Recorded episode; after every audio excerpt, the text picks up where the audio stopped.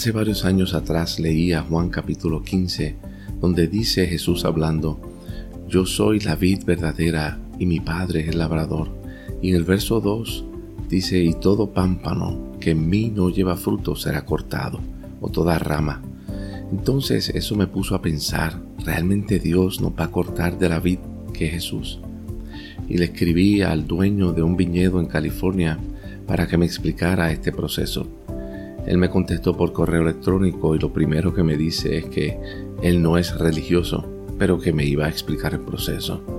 Y me dijo que cuando una rama no da fruto, no se corta, lo que se hace es que se levanta con el propósito de que el sol, los rayos del sol, le den directamente y así pueda producir fruto.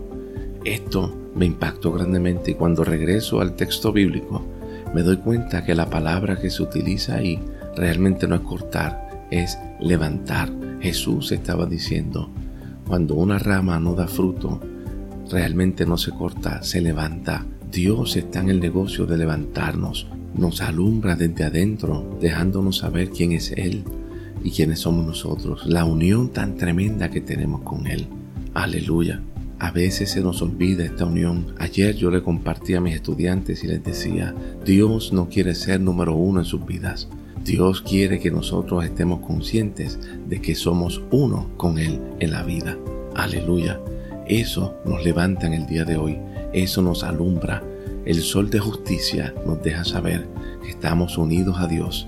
Y en esa unión Dios nos recuerda que no solamente Él nos ama, sino que le gustamos a Él profundamente.